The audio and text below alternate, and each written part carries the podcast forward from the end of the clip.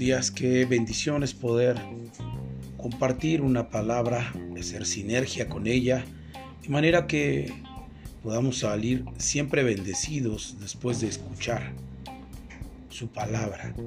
Por eso en esta serie Conociendo a Jesús hemos tratado de hablar eh, correspondiente a la manera en que Dios interactuaba con los hombres aquí en la tierra. Jesús dice la palabra que él siendo Dios envió a su, a su Hijo y tuvo la interacción de cumplir con el llamado que Dios le envió. Y que lo dice San Juan capítulo 3 verso 16. Que Él no envió a su Hijo al mundo para condenar al mundo, sino que, él, sino que a través de Él el mundo fuera salvo por la vida de nuestro Señor Jesús. Sin embargo, eh, hablando sobre todo este libro que nos ha llenado de tanta expectativa con respecto a las cosas que están escritas ahí y que nos han llenado de gozo, de alegría, pero sobre todo nos han dado un fundamento para que nosotros podamos permanecer de pie para Dios. A veces tenemos bonitos poemas correspondientes a la permanencia de Jesús, pero eso no sostiene la vida de un creyente la vida emocional de, eh, en el sentido poético o emocional de las palabras tan resonantes en nuestro espíritu, eh, tan suaves, a veces no es el fundamento de Dios. El fundamento de Dios precisamente radica en entender su palabra. Por ejemplo, hablar de Dios enviando a su Hijo, a lo más preciado, a lo más querido, para que nosotros pudiéramos ser salvos a través de su Hijo, es hablar de la mentalidad de Dios correspondiente a que Él siempre está dispuesto a ofrecer. Por eso es que muchos de nosotros a veces no comprendemos las formas de interactuar de Jesús. Es una de las cosas que nosotros debemos de comprender, pues el sentido de ofrecer a a Dios ha sido algo que marca cada generación eh, porque hay una respuesta de Dios en aquel que ofrece a Él. Por tanto, vamos a continuar en el último capítulo de, de San Juan, de este libro que hemos estado leyendo desde el mes de enero, y que con la ayuda de Dios y con la gracia del Padre en nuestra vida, pues estamos ya en el capítulo 21, en un último capítulo de San Juan, teniendo cada día una perspectiva de su palabra que se arroja de lo más profundo del corazón de Dios, escrito en esas palabras, para modificar, para atraer nuestro corazón siempre a Él. Por tanto, leamos el capítulo 21, verso 1, dice así la palabra, después de esto, Jesús se manifestó otra vez a sus discípulos. Estaba hablando de que de la resurrección de Jesús ya se había manifestado Jesús varias veces a sus discípulos. Pero en esta parte es muy importante que tomamos en cuenta lo siguiente. Jesús manifestó otra vez a sus discípulos junto al mar de Tiberias. Y esto me lleva a pensar que a veces Dios habla cosas a nuestra vida, se manifiesta de manera tan poderosa que cada uno de nosotros no podemos dudar que sea Dios. Sin embargo, a veces tenemos que tener experiencias de manifestaciones similares a las que ya Dios ha aportado a tu vida y a la mía. Y ese es el caso de este verso que estamos leyendo. Pues ya Dios había manifestado a los discípulos de una manera en la que vamos a ver. Sin embargo, continuemos la lectura y dice así, y se manifestó de esta manera. Verso 2 dice así, estaban juntos Simón Pedro, Tomás llamado el Dídimo, eh, la expresión es el gemelo, Natanael, el de Canaán de Galilea, los hijos de Zebedeo y otros dos de sus discípulos. En total eran siete discípulos que están a punto de experimentar una manifestación más de nuestro Señor Jesús en la resurrección. Y eso es muy importante porque veamos la gran diferencia de la manifestación antes de que Cristo haya sido muerto en la cruz y resucitado. Eh, podemos mirarlo en Lucas capítulo 5 y vemos la historia similar. Ahorita veremos este pasaje que acabo de nombrar. Pero quiero seguir narrando la historia para poder comprender e ir a Lucas capítulo 5. Necesito leer un poco más. Verso 3. Simón Pedro les dijo, voy a pescar. Ellos dijeron, vamos, nosotros también contigo. Fueron y entraron en una barca y aquella noche no pescaron nada. Yo quiero empezar a entender aquí que el Señor Jesús eh, se va a manifestar en ellos.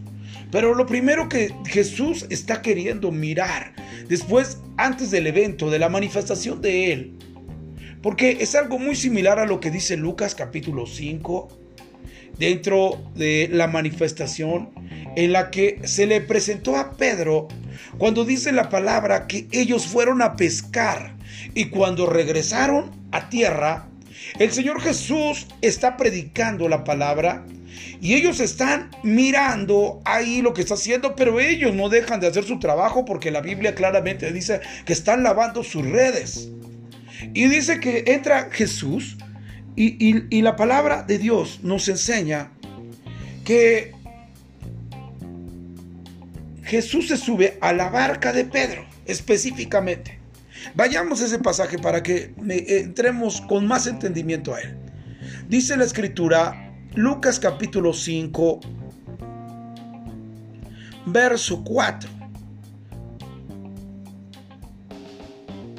Voy a leer desde el verso 1. Aconteció estando Jesús, Lucas capítulo 5, verso 1. Aconteció que estando Jesús junto al lago de Genezaret, el gentío se agolpaba sobre él para oír la palabra de Dios. Estaba la gente dispuesta para escuchar un mensaje de Jesús, que eran tan interactivos, tan dinámicos, y la gente estaba abierta para escucharlo. Verso 2. Y vio dos barcas que estaban cerca de la orilla del lago, y los pescadores habiendo descendido de ellas, lavaban sus redes. Entonces interesante, estaba cerca de la orilla del, del lago. Y ellos estaban lavando sus redes. Estaban regresando como todo pescador y dejando todo en orden para seguir al siguiente día ir a pescar. Y dice el verso 3, y entrando en una de aquellas barcas, la cual era de Simón. Estamos hablando del mismo Simón del capítulo 21, verso 3. Simón, eh, eh, el cual era de Simón, le rogó que la apartase de tierra un poco. Y sentándose enseñaba desde la barca a la multitud. Esto es muy importante. Los judíos, todos los judíos que enseñaban, todos ellos requerían una silla para sentarse y poder hablarles de la palabra. Pero la forma en que Él les va a enseñar es de una perspectiva de maestro. Todo maestro enseñaba no de pie sino sentado. Y, Jesús no pierde esa línea. Aunque entra a la barca, Él toma un lugar, se sienta y empieza a, enseñarles, no a predicar. Es algo diferente. Y la misma palabra lo dice. Y apartándose de tierra un poco, sentándose, enseñaba desde la barca a la multitud. Les enseñaba. Y eso es muy importante. Me lleva a pensar que a veces Dios quiere utilizar las cosas tuyas, las cosas mías, para mostrarnos algo nuevo para enseñarnos. En el capítulo 21 dice, una vez más se manifestó Jesús a ellos. En, la, en el capítulo 5 se va a manifestar, pero antes de hacer eso, quiere mirar el corazón de Pedro. Yo quiero pensar que Pedro, al momento que Jesús le está diciendo, eh, se sube a la barca de Jesús y le ruega que se va, que se aparte de un poco de ahí, quizás Pedro podamos, podamos comprender es, este hecho. Quizás Pedro pescó toda la noche y no tenía ganas ya más que de lavar sus redes y regresar a su casa. Porque su trabajo de los pescadores era precisamente eh, buscar una hora en la noche en la cual ellos podían entender por, el, por la dinámica de su trabajo, entonces interactuar en la noche con su trabajo y pescar. Quizás estos hombres venían no de buen humor, porque quizás las cosas no les habían funcionado. Ellos claramente dicen en el capítulo 5 que venían y que no habían pescado nada. Sin embargo, Jesús le dice a Pedro, calibrando su corazón de él, y esto me enseña que Jesús siempre está buscando gente con una perspectiva que no viva en las circunstancias. Porque a veces las cosas no resultan bien correspondientes a lo que nosotros pensamos o queremos que sucedan. Sin embargo, Jesús mira el corazón. Muchas veces decimos, ¿por qué Dios escogió a Pedro pudiendo escoger a cualquier otra persona con una capacidad mayor? Pero cada vez que leo la palabra puedo comprender que Dios mira lo más profundo del corazón y a veces Dios se manifiesta en momentos más complicados de nuestra vida para saber lo que hay dentro de nosotros y nosotros mismos nos demos cuenta de la ah, de la oportunidad que tenemos enfrente y no dejarla pasar eh, desapercibida. A veces Dios va a interactuar en nuestra vida, no en los mejores momentos, sino en los, mujeres, en los momentos más cruciales, en los momentos quizás no son tan favorables y es donde nosotros debemos de captar que es el momento de tomar la oportunidad. Por eso dice la escritura que sentándose enseñaba desde la barca la multitud, pero el verso 4 de Lucas, Lucas capítulo 5, verso 4, dice, cuando terminó de hablar, Dijo a Simón, boga mar adentro y echa vuestras redes para pescar. Y mire lo que dice Pedro en el verso 5. Respondió Simón y le dijo, Maestro, toda la noche hemos estado trabajando y nada hemos pescado. Mas en tu palabra echaré la red. Esto es muy interesante. O sea, la actitud de Pedro, aunque un día malo para él, un día en el cual no había pescado y las cosas en su trabajo no salieron bien. Sin embargo, él le presta la barca a Jesús para que haga su trabajo de enseñanza. Esto me lleva a pensar que a veces hay cosas que tú tienes y que yo tengo que Dios quiere usar, que Jesús quiere utilizar para poder extender y proclamar su reino algo va a dar de bendición y a veces Dios va a usar tu vida, va a usar tus cosas, va a usar tus propiedades.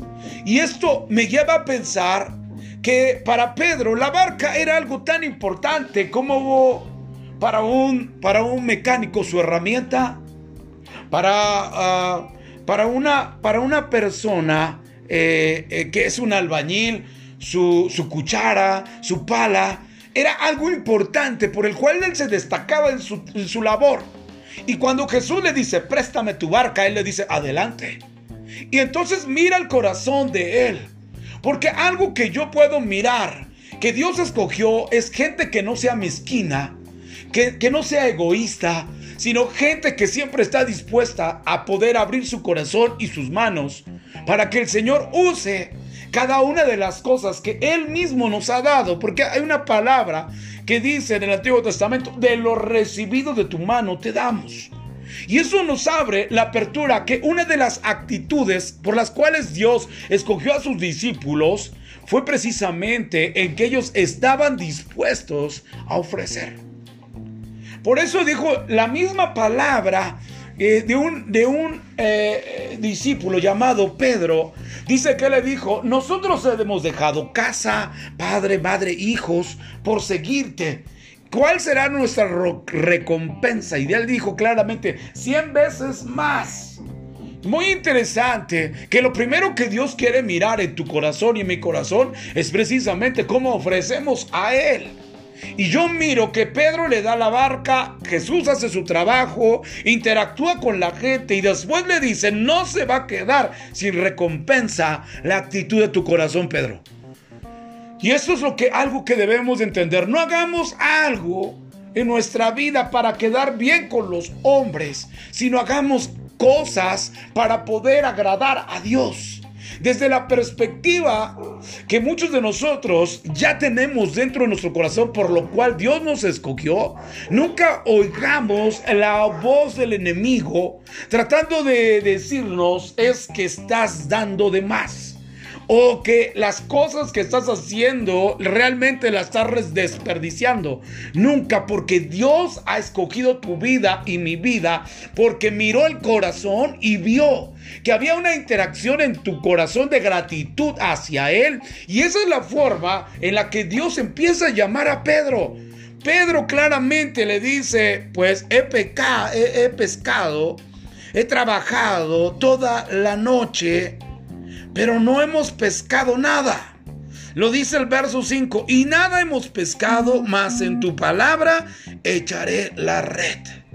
Mire que Jesús conoce tu corazón y a veces debemos de hacer la diferencia entre pedir y ofrecer.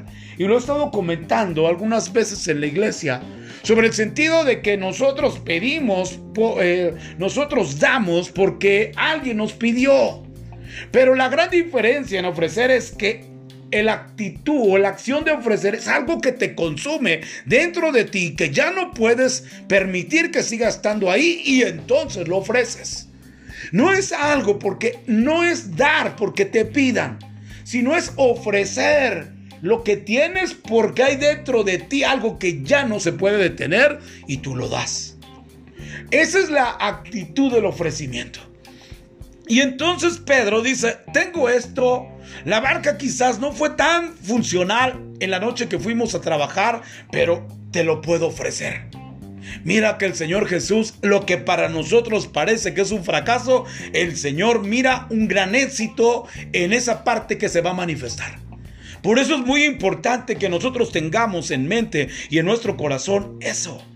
Él claramente en el verso 5 dice, y habiendo hecho esto, que le dijo Jesús echa la red a la derecha, en el verso 6 dice, y habiendo hecho, encerraron gran cantidad de peces, y su red se rompía. ¡Wow! Y entonces hicieron señas a los compañeros que estaban en la otra barca para que viniesen a ayudarles y vinieron y llenaron ambas barcas. Mire qué tremendo lo que le estoy enseñando. Ellos tienen bendición y ellos no se quieren quedar solamente con ella. Ven que la barca está llena de pesas y le llaman a otros. No son egoístas. Llaman a otras personas para que ellos puedan también participar de la bendición de la manifestación de Jesús en su vida.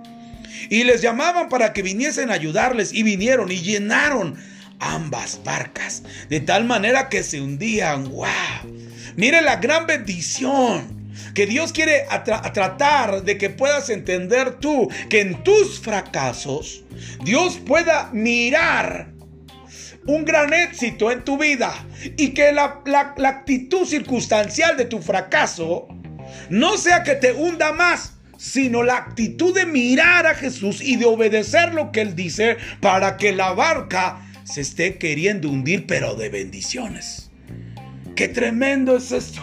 Poder comprender esa perspectiva es poder caminar en lo que Dios le había llamado a Pedro y a todos sus discípulos, pero con anterioridad conocer el corazón que se revela precisamente en ofrecer.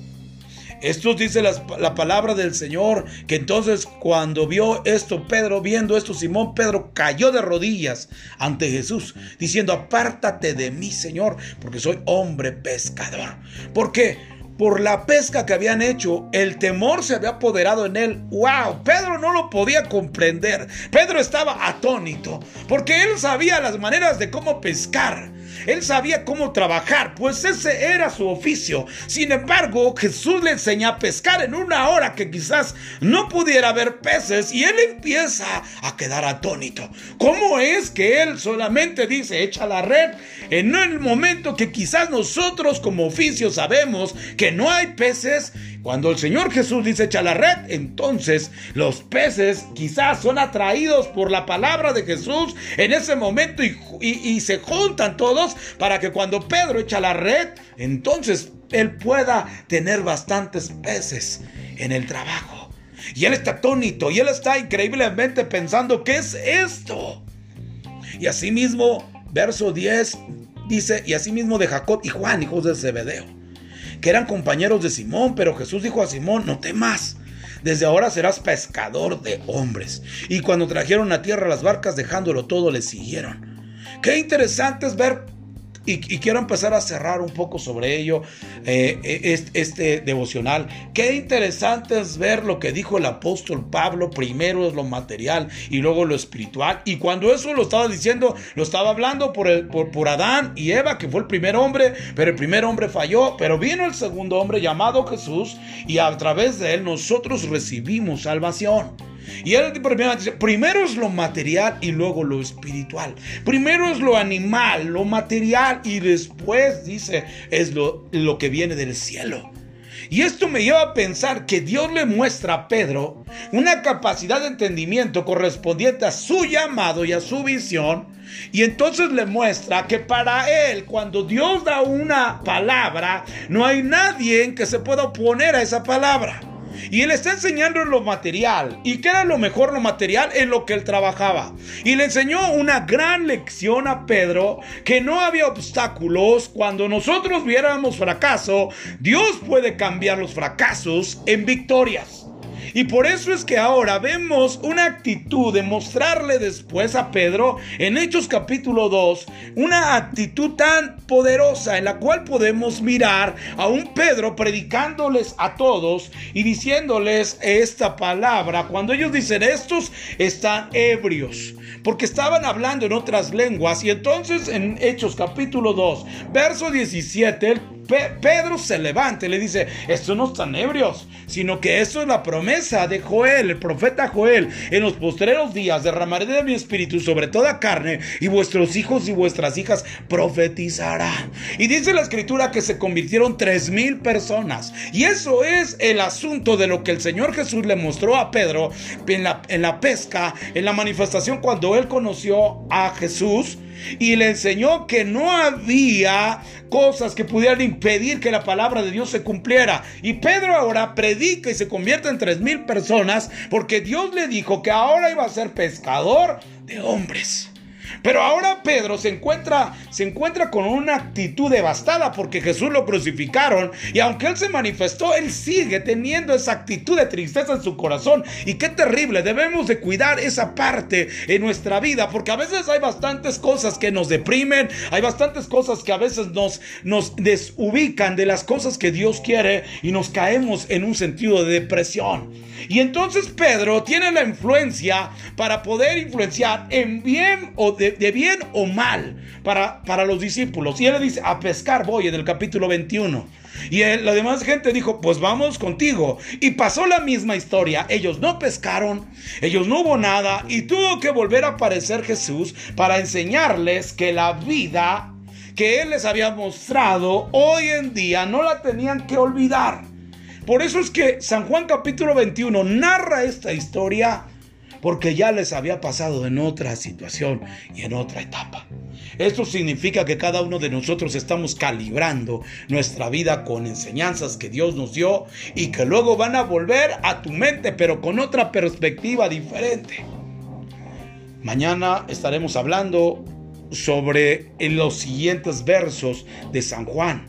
Y vamos a entender más cosas todavía. Estamos ya en la recta final del capítulo del libro de Juan y vamos a seguir teniendo esa interacción de su palabra, llenando nuestro corazón y pasión en nuestro interior de ella. Así que entendamos, y con esto quiero concluir, Dios siempre va a retomar, aunque tú estés deprimido, cansado y triste, porque las cosas no se den como tú quieras, Dios te va a seguir buscando. Y a veces lo vas a conocer por las interacciones mismas que antes, él, por las cuales Él se acercó. Y ese fue el caso con ellos. No tengas temor, sino ahora Dios dice, te haré pescador de hombres. Quiero hacer una oración. Señor, gracias por esta bella mañana. Tu presencia está fluyendo en nuestra vida. Gracias por poder compartir una palabra a tus hijos, Señor, y que sea de gran bendición para sus vidas. Que aunque estemos, Señor, en valle de sombra de muerte, no temeremos porque tú estarás con nosotros. Señor, gracias por tu hermosa palabra, por influir en nuestro espíritu el deseo de seguir avanzando en tu camino.